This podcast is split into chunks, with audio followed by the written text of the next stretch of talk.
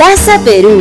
Derechos Humanos desde el Biobío. Es presentado por la Corporación y Oficina Jurídica Colectiva Justicia en Derechos Humanos y la Dirección de Extensión y Pinacoteca de la Universidad de Concepción.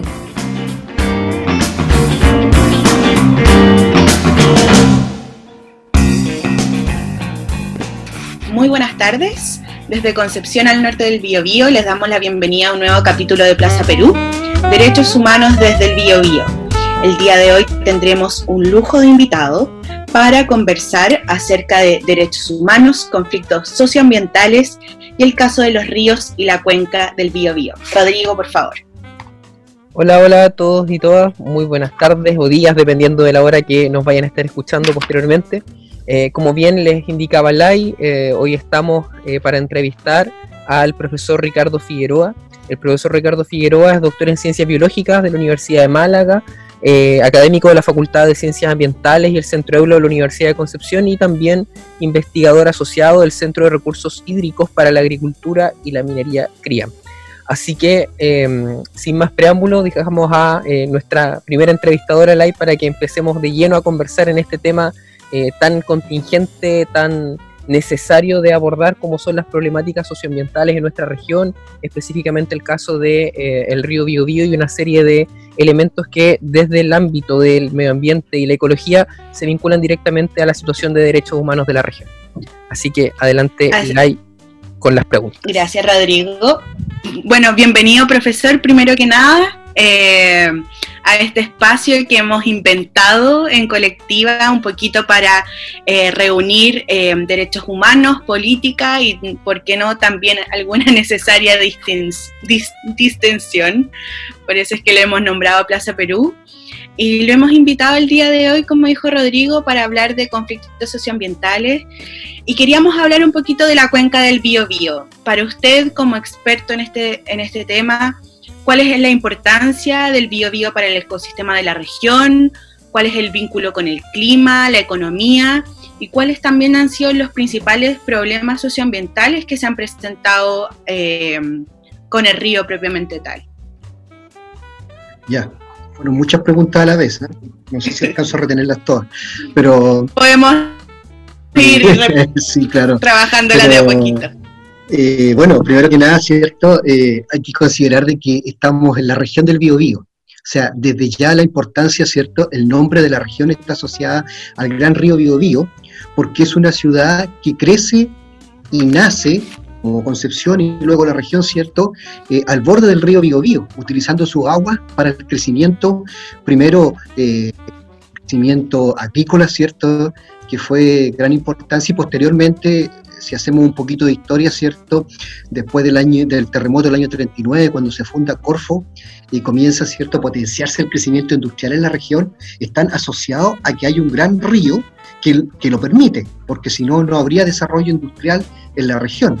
Y lo mismo, ¿cierto? Si seguimos eh, viendo el desarrollo de la región, está el tema del desarrollo forestal.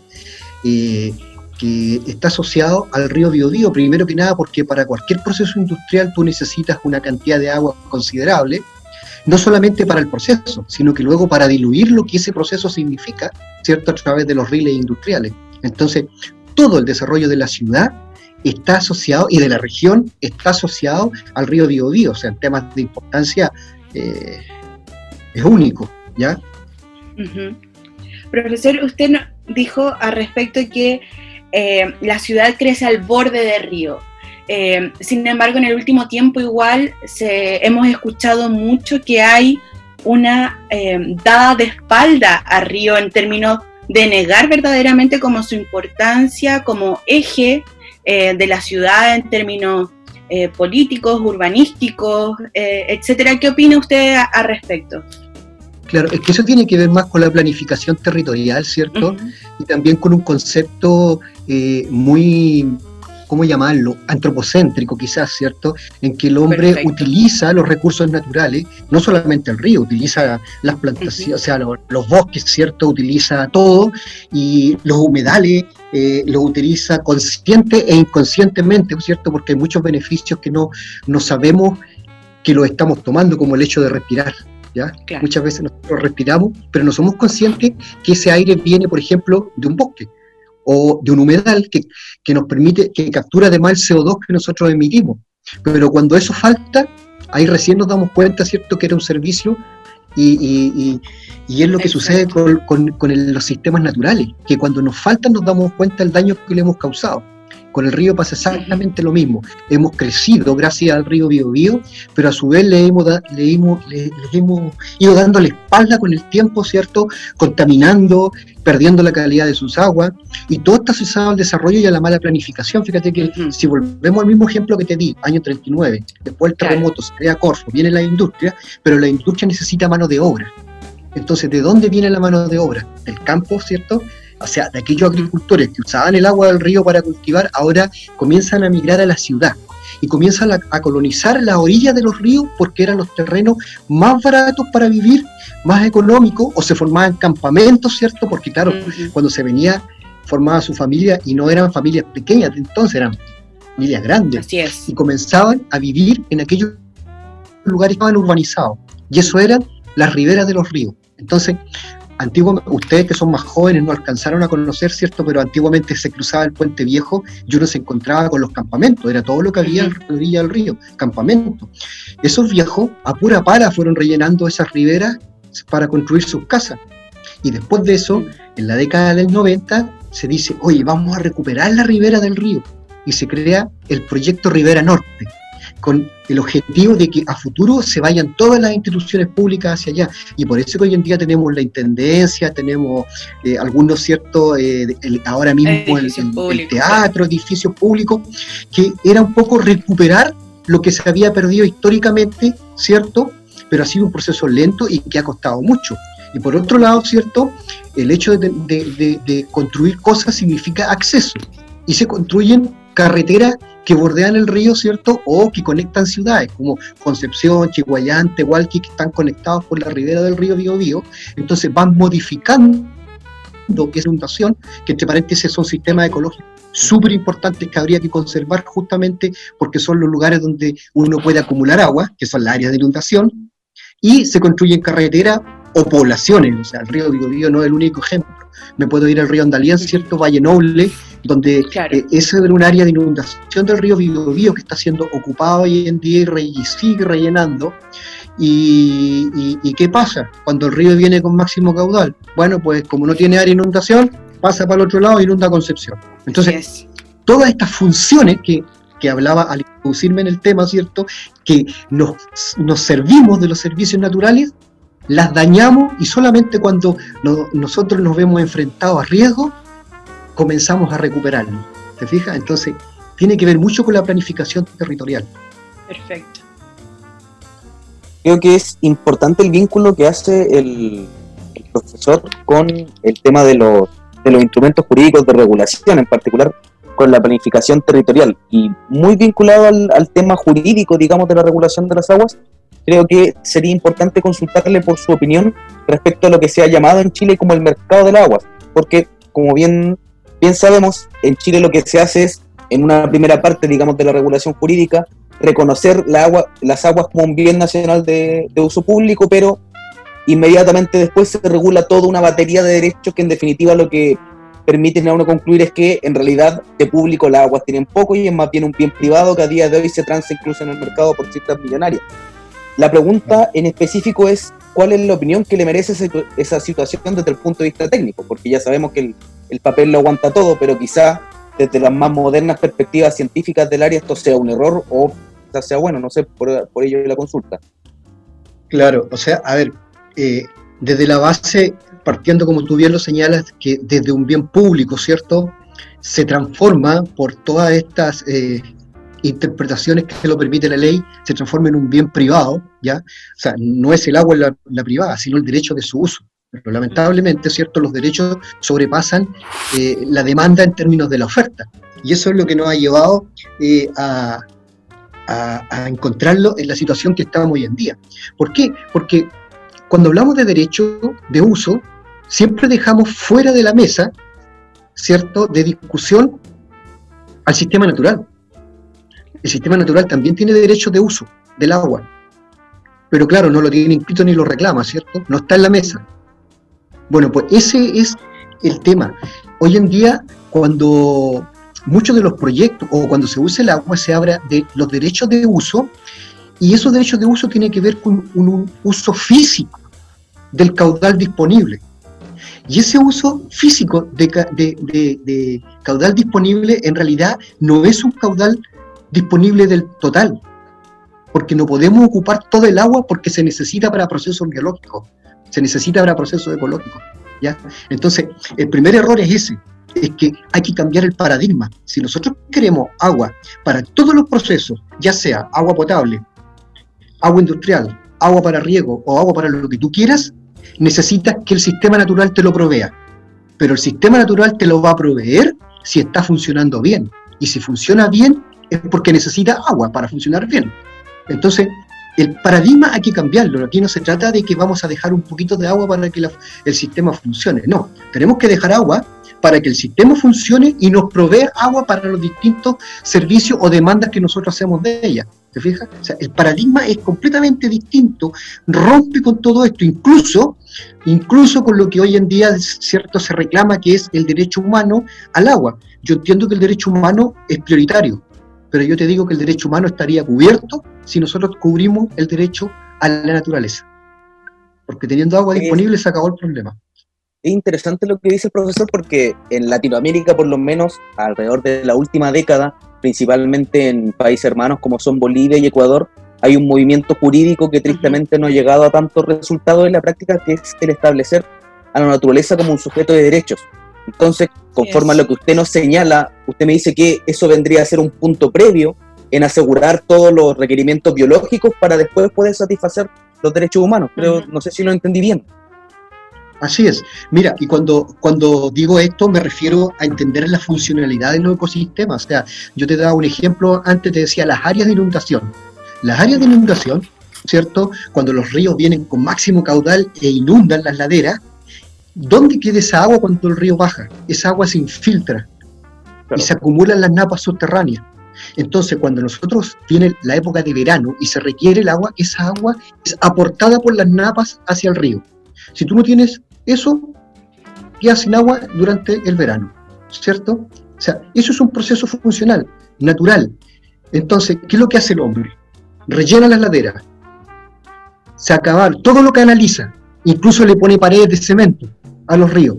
¿Por qué? Porque la mentalidad es que el agua se vaya rápido para que no inunde. Pero a su vez construyen embalses para decir acumulemos agua porque no queremos que se nos vaya. Bueno, o sea, aquí hay paradojas, ¿cierto? Que uno dice, oye, pero ¿qué es lo que quieres realmente? ¿Quieres tener agua o quieres que se vaya? No, es que quiero que tener agua, pero quiero que se vaya. Bueno, nadie entiende nada. Entonces, los procesos acá, hay procesos naturales y biológicos. Los ríos necesitan, para que el agua se quede, necesitan ser meándricos, necesitan tener curvas, necesitan tener áreas de inundación, necesitan tener vegetación de ribera para que mantenga cierto una temperatura adecuada en los donde hay vegetación y de manera mira si tú te metes en un bosque cierto está a pleno sol y te metes en un parque cualquiera un parque urbano tú inmediatamente notas la diferencia de temperatura 3, 4 grados todos buscamos un arbolito cuando hace calor bueno, los ríos exactamente lo mismo. El agua se evapora cuando tú estás a 25, 30 grados, el agua se evapora. Pero si tú tienes sombra, tú no pierdes esa agua y mantienes una temperatura estable del, río. Sin embargo, si tú vas al río Biobío, ya no quedan sectores con vegetación de ribera, ni siquiera en los, los tributarios más pequeños, excepto en Alto Biobío. Todavía hay ríos que tienen un buen estado de conservación con bosques de ribera, ¿cierto? Interesante, bosques, eh, ¿cómo se llama esto? Ríos en, en perdón, en, Ah, bueno, en sombra, ¿cierto? En galerías, eso quiero decir. Ríos en galerías, donde tú te metes debajo, encuentras un río precioso, pero estás debajo de los árboles. Entonces, esos ríos en galerías han ido desapareciendo. Y donde encuentras árboles, encuentras pinos, o sea, que además eh, tampoco funciona mucho. Aquí me gustaría hacer otra consulta antes de concluir con esta parte del tema, que es eh, sobre el tema de la desaparición, digamos, de estos recursos hídricos, de los mismos ríos que usted hablaba en, digamos, como la que sombra. Especificaste porque, claro. cuando hablaste de desaparición me asusté. Ya. No, no, no, no, estamos en otro tipo de desaparición, pero creo que Aquí hay, algo importante de señalar porque me da la impresión de que en el discurso público como que esto se atribuye generalmente a temas, comillas, naturales. Es como un periodo de sequía, es un periodo de escasez hídrica, es una cosa normal de que ocurra. Lo que me gustaría saber desde su punto de vista es qué tan natural es esto o qué tal vez por la actividad económica y política que hemos llevado con respecto a los recursos hídricos que existen. Claro. Mira, yo creo que esto tiene todas las aristas que acabas de nombrar. Todas. Primero que nada, ¿cierto? Si tú analizas dónde están los principales problemas, es en el clima mediterráneo. Y el clima mediterráneo a nivel mundial, y desde que el hombre es hombre, ¿cierto? Siempre han sido los climas más dañados por el hombre. ¿Por qué? Porque es un clima bondadoso para vivir. Es un clima donde no hace mucho frío, no hace mucho calor, llueve pero no llueve tanto, se producen buenos vinos, ¿cierto? Se producen, que es lo más importante, se producen buenos aceites, buenas frutas, buenas verduras. Y eso a nivel mundial, o sea, si tú analizas la historia, toda la invasión en la península ibérica, siempre por todos querían vivir en la península ibérica o en Italia, en Grecia, por ahí, porque ahí estaba todo bien, se vive bien, ¿cierto? Bueno, en Chile pasa exactamente lo mismo. En el clima mediterráneo, entre Santiago y Concepción, tenemos dos tercios de la población. Y el resto se distribuye en los restantes 4.000 kilómetros. Entonces, eh, ¿por qué? Porque se vive bien. Entonces, pero los climas mediterráneos tienen un comportamiento que es cíclico, tiene periodos de sequía bastante prolongados y tiene también eh, eventos que los españoles llaman las riadas, ¿cierto? Que son estas grandes inundaciones que arrasan con todo, que lo tuvimos el 2006 y que quedó Concepción debajo del agua, ¿ya? Entonces, lo que está pasando pasa en condiciones naturales, hay ciclos, ¿ok? Lo que pasa es que nosotros, además de sequías, tenemos sequías memoriales. Entonces, cuando llueve, estamos todos llorando por las inundaciones. Cuando hay sequía, estamos todos llorando por las sequías. Entonces, por eso digo, tenemos sequías memoriales, no olvidamos de esas cosas y cuando planificamos, no planificamos respecto a donde vivimos, sino que planificamos para vivir como sea, sin pensar absolutamente nada, un crecimiento completamente desorientado, ¿ya? Un, un, crecimiento que podríamos llamar que es el reinado de la desplanificación. Cualquier, cualquier privado vende cualquier sector y cualquier inmobiliaria construye en cualquier parte sin preguntarle nada a nadie. ¿Ya? Y es más, no supera, no recuerdo bien, creo que son 500 casas, entonces, claro, con 500 casas pasa a evaluación de impacto ambiental, bueno, construyamos 498. 90.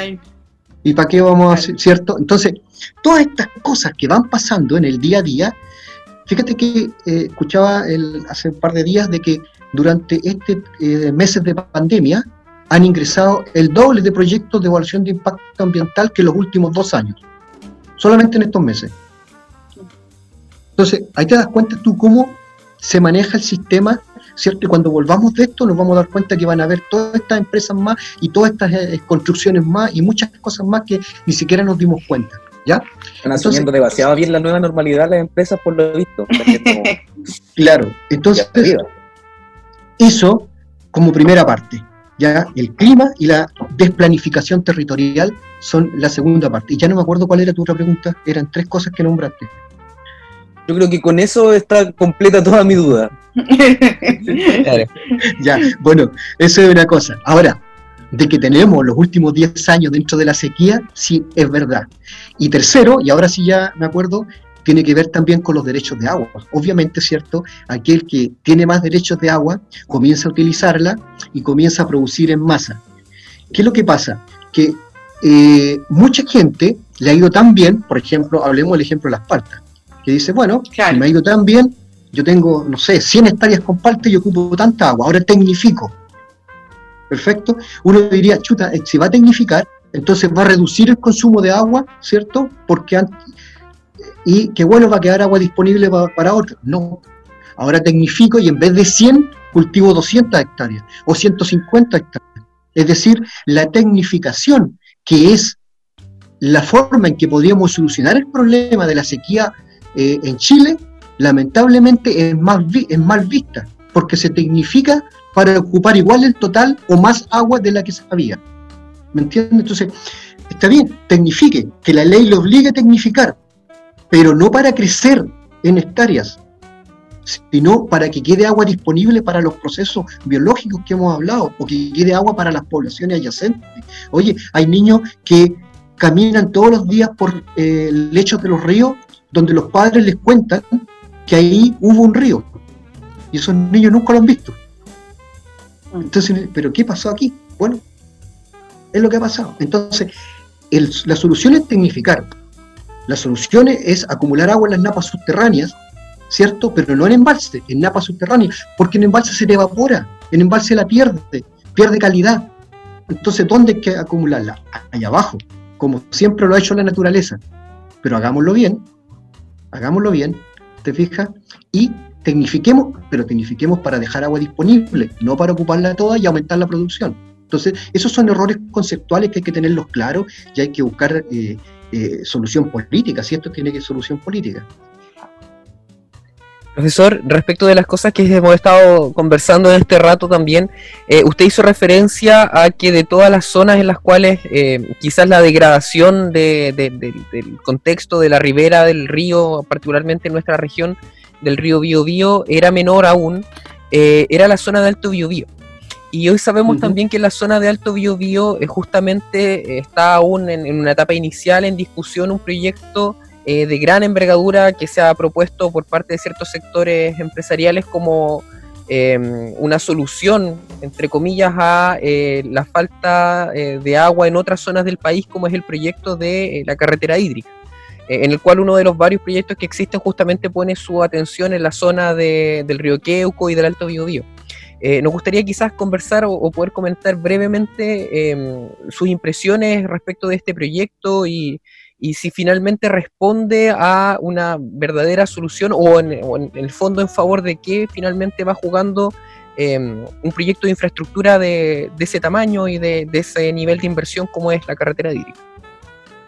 Claro, mira, primero que nada te voy a comentar de que los proyectos de carretera hídrica o de trasvase de cuenca, a propósito de la Island se conocen experiencia en China desde el 200, años, 200 300 años antes de Cristo. O sea, se han hecho históricamente en todo el mundo. Y se ha demostrado también que todas estas experiencias terminan en que tú sacas agua de un lugar para llegar a un lugar desértico y terminas con dos lugares desérticos. Mm. Eso para parte. Entonces, desde el punto de vista, segundo, estamos hablando de un río que en este momento eh, tiene un caudal casi del 30, no, no, no, este, casi, tiene 30, ¿cierto?, por ciento menos agua de la que debiera tener. Y se espera que esto se vuelva entre 30 y 40 constantes de aquí al 2050. ¿Ya? Cuando uno habla del 2050 parece lejos, pero yo ayer estaba hablando del 2020 y ya estamos en el 2020. Sí. O sea, me refiero, eh, el mundo va más rápido de lo que nosotros creemos. O sea, imagínate con esta pandemia ya se fue el año completo, ya estamos en junio. ¿Ah? Así que aquí luego ya nos paramos y nos damos el regalo de Navidad porque el año ya se acaba. Entonces, y eso es una realidad que hay que enfrentar. Segundo, el río Biobío, tal como tú dices, eh, la parte alta, ¿cierto? El río Queuco no es el único proyecto que hay, entre paréntesis. ¿eh?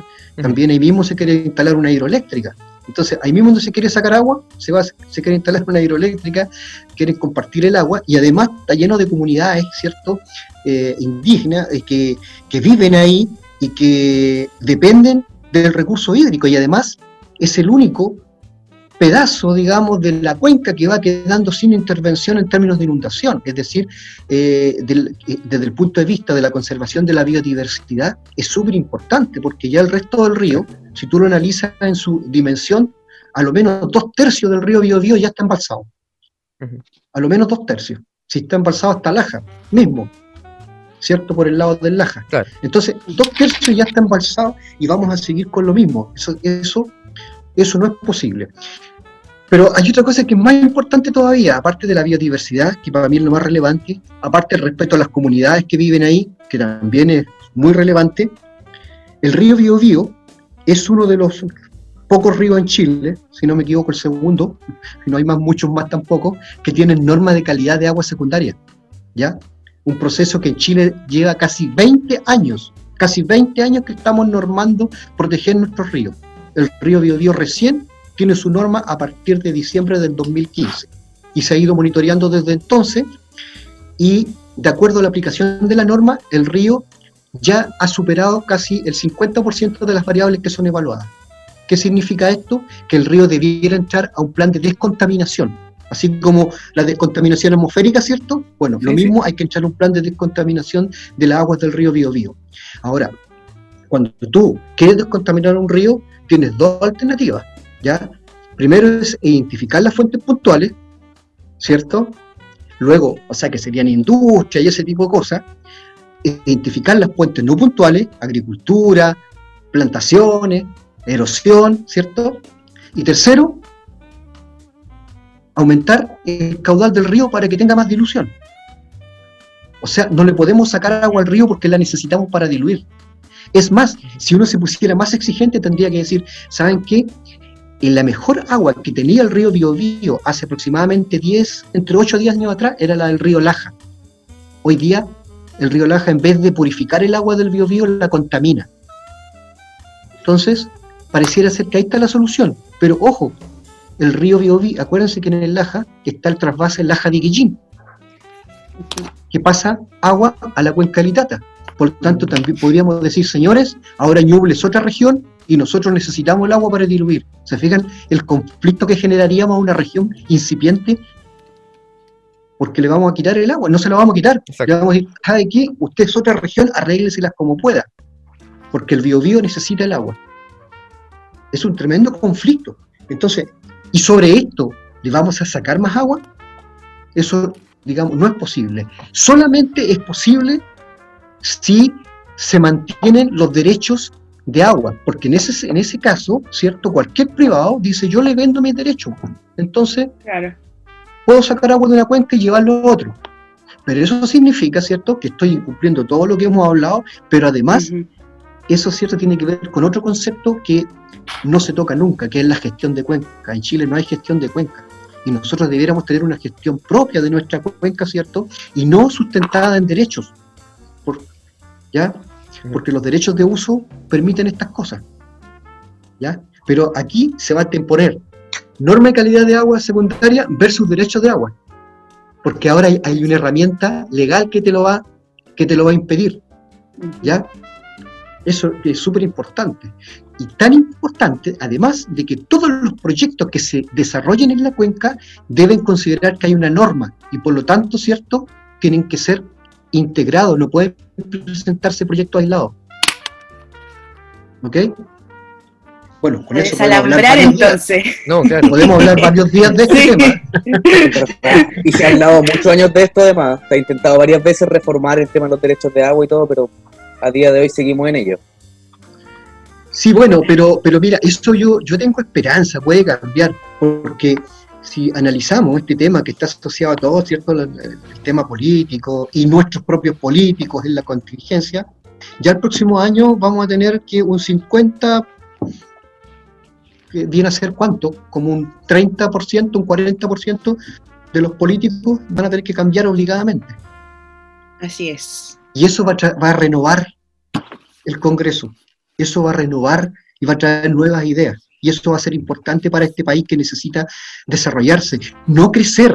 Ojo, que nos están vendiendo, ¿cierto? Por 30 años, 40 años, que este país es top en América del Sur porque crece, crece, crece. Este país no necesita crecer, necesita desarrollarse. Eso significa educación, salud y todas las cosas, ¿cierto?, que implica el desarrollo. Y eso eso, para allá tenemos que apuntar. Ya no podemos seguir pensando en crecer. es. Profesor, le agradecemos la invitación a este nuevo capítulo de Plaza Perú. Ha sido un gusto para nosotros tener a, un experto de su talla conversando eh, de forma tan amena y, también cercana como lo hemos hecho hoy. Eh, le agradecemos su tiempo, sabemos que está más que sobrevendido, eh, pero como siempre, para nosotros los abogados sobre todo, yo creo que hace tiempo aprendimos que cuando se habla de derechos, de derechos humanos, que sea un approach multidisciplinario es algo fundamental tenemos mucho que aprender de las ciencias, de las otras ciencias sociales, de las ciencias duras, así que hemos aprendido mucho el día de hoy. Le agradecemos nuevamente al profesor Ricardo Figueroa Jara, de, del CRIAM de la Universidad de Concepción eh, por este espacio y sea bienvenido cuando quiera. Bueno, gracias. Cuando me inviten nuevamente, entonces estaré por ahí. Esperemos que la próxima reunión sea no online, sino que más Presencial, sí. Ojalá, con un vituperio. Con, un vituperio. Como corresponde, con un buen vino de la zona Un buen vino del, del Itata. por supuesto, por supuesto. Así es. Así que vamos a nuestra pausa y después volvemos con la distensión.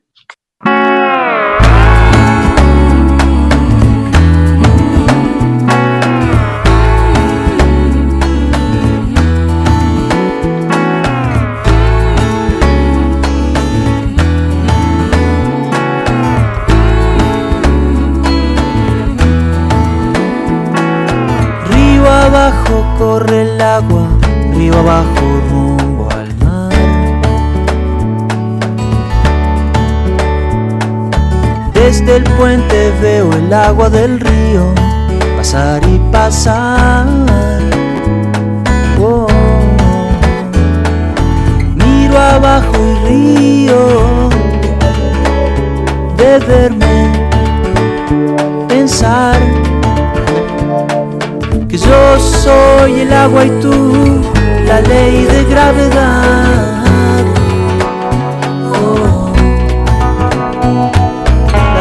Es larga y yo voy a seguir. Camino de tus brazos.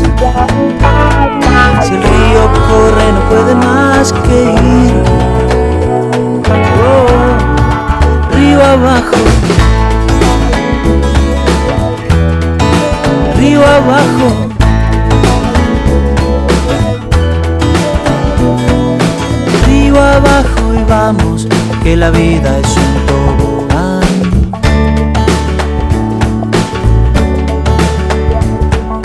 Duele menos soltar la baranda y dejarse llevar,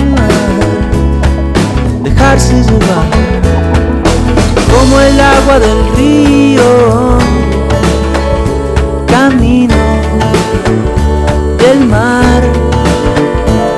Y es que yo soy de hierro cuando tú eres un imán.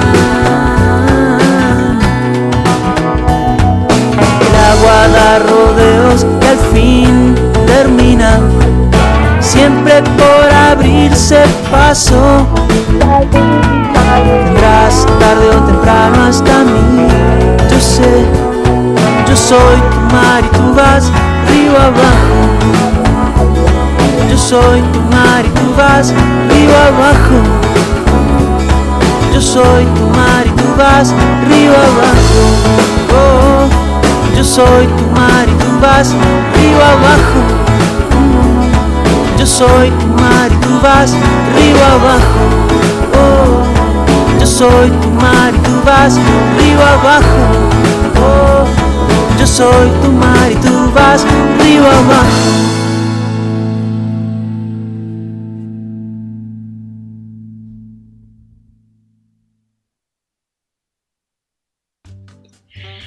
Bienvenidos de regreso a Plaza Perú, eh, Derechos Humanos desde el Bio, Bio y esta es la parte en que dejamos de hablar de derechos humanos para entrar a la muy necesaria distensión. El día de hoy no teníamos programado nada, así que estuvimos discutiendo con el foro panel integrado por mis contertulios Pablo y Rodrigo sobre qué hablar, si de personaje de 31 minutos o Tinder. Así que vamos a dejar la discusión en vivo para ver qué es lo que más gracioso nos puede salir o cuáles son las historias más interesantes porque francamente ya estamos un poquito peludos para hablar de 31 minutos. Eh, pero bueno, it is what it is, así que Pablo, tú tienes la palabra. Yo lo había planteado hoy día los 31 minutos, que es la verdad, y estas dos mentes perturbadas dijeron no hablemos de Tinder. Pero 31 minutos yo lo conté porque hoy día, mientras hacía cualquier cosa en el computador, claramente trabajando súper serio, eh, mi reproducción de YouTube siguió sola y en algún momento llegó la canción Yo Opino de 31 minutos. Y entonces como que Esa es la dije, favorita "Oye, de mi mamá. ¿Viste? Tengo un punto, tengo un punto a favor. No sé, dije, bueno, no. no, igual cuando, cuando dijiste lo de 31 minutos, igual pensé así como ya bacán hablar como de. Porque igual según yo tenían contenido, y remotamente, como de, de derechos humanos para los niños, así como el tema de Muchísimo. con Calcetín con Rombo, Rombo, cuando man. dividía los Sí, sí. derechos del niño. ¿Se acuerdan de eso, no? Porque Sí, todo niño sí. tiene derecho, sí, magnífico. Mi primer superhéroe. Era bacán. El primer superhéroe con, con enfoque de derechos. Sí. Po. Además que era bacán porque el calcetín con Rombosman no era como un Batman, ¿cachai? No era como un millonario así, no, pues era como un loco, era un calcetín guacho, pues, Era un calcetín guacho. con una papa, creo que tenía, ¿no? Oh, y tenía Sí, unos goggles no, que le como daban con un parche. Le daban distinción. Es Eso. que el, el modelo era como con rombos, como el más el más random de todos los calcetines. Muy chistosa la wea. Es que, y además era un calcetín muy común, porque esos son típicos calcetines de papá.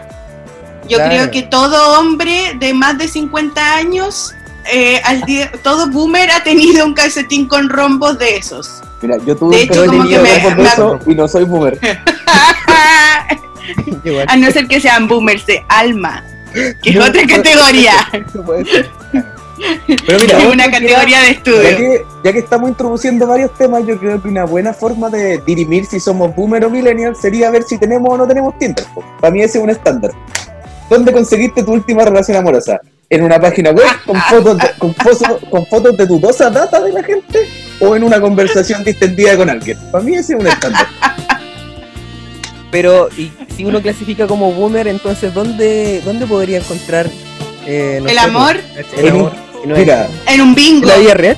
¿En un Mira. físico? Ya, puede ser. Sí. en una mateada, una mateada, Una mateada. una Una. Candolazo. Una candola. Candolazo. Un candolazo ser, universitario, claro. Porque ahí Bueno, te aseguras además, porque nadie facho va a los candolazos, po. Entonces te aseguras ¿Es segura? ya. ¿Es segura? Ah, no sé. No, conocí algunos infiltrados por ahí, Sí. generación 2010, y 2009, derechos de... No voy a decir había- nombre, pero lo estoy pensando en ustedes, amigos. Igual hay gente no, no roja que igual de repente le gusta el vino dulce. No sé. En resumen, a mí me, me parece que son buenos lugares, digamos, para poder clasificar si uno es boomer, digamos, encontró el amor ahí o, En o la si no, tita, ¿cuál- sí. Claro. En Neruda. El El Neruda. Neruda, claro. Yo creo que el Neruda es yo- gran lugar para encontrar el amor. A cualquier hora del Yo día. no sé si encontrar como para encontrarlo, como para una primera cita. Una primera de Neruda. Una primera cita Sí. en Neruda. Yo creo que Obvio. depende. Yo Mira. creo que depende. Depende A si ver. hora de almuerzo o hora de tarde. Porque la hora de tarde es bacán, po. Pero Sí, hora de almuerzo, almuerzo, no, yo es creo no, terrible. no. No, no, hora de almuerzo no. Y que No. conste, yo, acá, yo acá defiendo el Neruda a muerte. A mí me encanta la comida del Neruda, pero por la cantidad de gente que hay, lo que se llena, yo creo que no es un buen lugar para una primera cita de almuerzo. Lo que pasa, no, de almuerzo ni cagando. De- y Ah. de hecho, eh, yo me acuerdo que en mis tiempos de Neruda todavía no entraba en vigencia lo de la ley del tabaco. Por lo tanto, Ah. si ibas en Oh. verano, si ibas en verano, aparte del calor asqueroso, estaba todo pasado a pucho, a fritanga, y teníamos que turnarnos para fumar, porque era tanto que era rancísimo. Rancísimo. Ahora solo, ahora solo hay olor a fritanga que es como característico. Pero eso en cualquier Así local. que de como, eh, sí, como que si vais al Neruda como a disfrutar un completito con un borgoña, sabéis que vaya pa- a quedar pasado a fritanga, pero es dolo eventual. Lo aceptas para el caso y lo haces tuyo. Sí, y Yo lo creo, que es parte, después. yo creo que es parte de la experiencia de salir a comer completo en Concepción. Absolutamente. Quedar pasado a fritura y medio borracho. Ese es como el, el feeling. Sí, para mí ese es el... Si no, Fuiste a nada, comer completo claro, y terminaste de bajón en la Copec. obvio, ¿Cómo? obvio que Nadie sí. lo sabe. Obvio que sí. sabe. Comiéndote tengo- otro completo. Sí. Yo tengo unos compañeros que supuestamente iban a estudiar a la, a la biblioteca, ¿cachai? Un clásico de la biblioteca ir a estudiar a la central y los buenos terminaban comiéndose no sé cuántos Manhattan allá por el lado de la... Ah, pero el Manhattan, el de. ¡Manhattan! Sí, po, Manhattan pero es- si estamos hablando Yo vivo con Manhattan, algo, ir con ¿Cachai? algo y empezar a comer, ya, po. Y cacha la distancia que hay desde la biblioteca, que está más o menos por... Ayúdenme con las calles, por favor. Eso eh, es Victoria. Calle ¿Ya? Victoria. ¿Y dónde Sí. está el, el Manhattan? El- al lado de la Vega Eh, Monumental. al, lado de en la Vega. ¿no? Ahí sí que hay problemas con los objetivos, Sí. o sea, sí, Ya, pero eso era claramente en auto, po. sí, po, Ese o sea, era, ese otro el- nivel de bajón, po. Yo creo que el Competex, el Competex chévere. sigue siendo un clásico a pesar de que cerró ahora, ¿no? Competex. No, abrió El de, local la, el de nuevo. la U. Abrió un local sí, nuevo. No, tiene un local nuevo. ¿En Completex serio? 3.0. Oh, qué buena. Sí. Qué buena. Ahora parece que lo bonito. inauguraron hace poco. Así que no sé No, cómo hace le estará yendo. Ah, ya. Ah, No, bueno. sí estaba hace un rato. Yo alcancé a ir un par de veces. Igual me sentí mal porque estaba haciendo la práctica, pues, ¿cachai? Entonces me iba de repente después de la, de la corpo con, con terno así de la audiencia. Sí, ¿no? Qué bello, Igual- qué bello. Igual triste. Yo también Bueno, claro. comí del tío del carrito. Del, del carrito que se ponía y que vendía dos completos por 900. Ah, Ay, un gran qué buenos tío, tiempos. sí, No, no, y Pero después dos se completos por 900 o un completo gigante. Era esa la, Sí. la cambiada. Sí, esa era la, era la cambia. El de la papa, la papa rellena tu vida. La papa rellena tu Papa vida, rellena. muy bueno. Que hubo un tiempo que desaparecieron, sí, pero ahora han vuelto. Yo lo he visto de nuevo. Pero es que yo ya estoy vieja, ya. Yo soy No, boomer. Ya no voy a, tu ya no como la papa rellena tu vida. O sea, tu próxima Y además- va a ser en el Neruda donde la tita. La- o en el bingo. O, En o en un bingo. bingo. En un bingo. Exacto, en un bingo. Sí. bien. Ahí en la de buenos patos. bingos, ¿no? Pablo. Mira, la última vez que fui a un bingo en la raqueta lo canté yo, así que no te puedo dar fe de su, Ah, no. de su calidad. Un, De su calidad. No, un personaje local, po, un personaje ahí local. Pablo, Pablo Torres. De hecho, sabes que no, no sé si soy tan conocido en mi, en mi pueblo. Ahí No, contando. cantaste el bingo, como... eh, sí, obvio que sí. Si tuvieras municipalidad, tú serías el alcalde de esa cuestión, ¿cachai, weón? Eh, creo que hemos llegado a un Delegado, delegado municipal. En el, en el pueblo Claro. en que si hubiera una alcaldesa sería mi mamá. Buena, bien, Sí, bien. Y yo, yo me dedicaría a vivir de la renta. pues. Oye, ¿cuál era tu...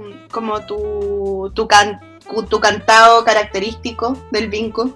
No, no había. No, no o fue tan como los... no fue tan producido porque en realidad mi vieja me llamó un día así como, puta, imagínate de un, de un lunes para un viernes así como, oye, ¿sabéis que no vino el tipo que revolvía las pelotas y que hablaba en el bingo, podías ir tú? Ya, y ahí estuve yo con mi mamá. Hay hartos tipos que revuelven las pelotas en todo caso. Sí, es verdad. Y no sé si lo hago mejor que todo eso. No sé, no sé. Pero igual, igual era un bingo chico, sino era como el bingo del pueblo que el que se hace en el gimnasio, ¿no? Este era chiquitito, en una sede. No me acuerdo ni para qué era, creo que para unos cursos. Yo les voy a contar, perdonen lo precario de la vivencia, pero el único premio que me he ganado en mi vida, en mi vida, fue en un, un binguito. En, en, la hermosa ciudad de Chihuayante. ¿Y qué te ganaste la Un- ¿Te ganaste? y me gané un cofre, como un joyero, que por supuesto lo único que acumuló fue polvo. Pero...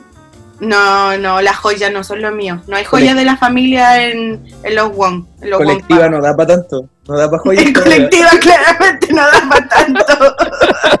sí, padre. Más encima, el joyero como que... eh, miren, la peladora caballo regalado, pero tenía como unos nudos de marino. Y en mi casa no le hacemos mucho a las Fuerzas Armadas, así que como que lo menospreciaron y terminó como debajo de la cama. Qué terrible. Yo creo que nunca he ganado ay, nada ay. en un bingo, así una desgracia.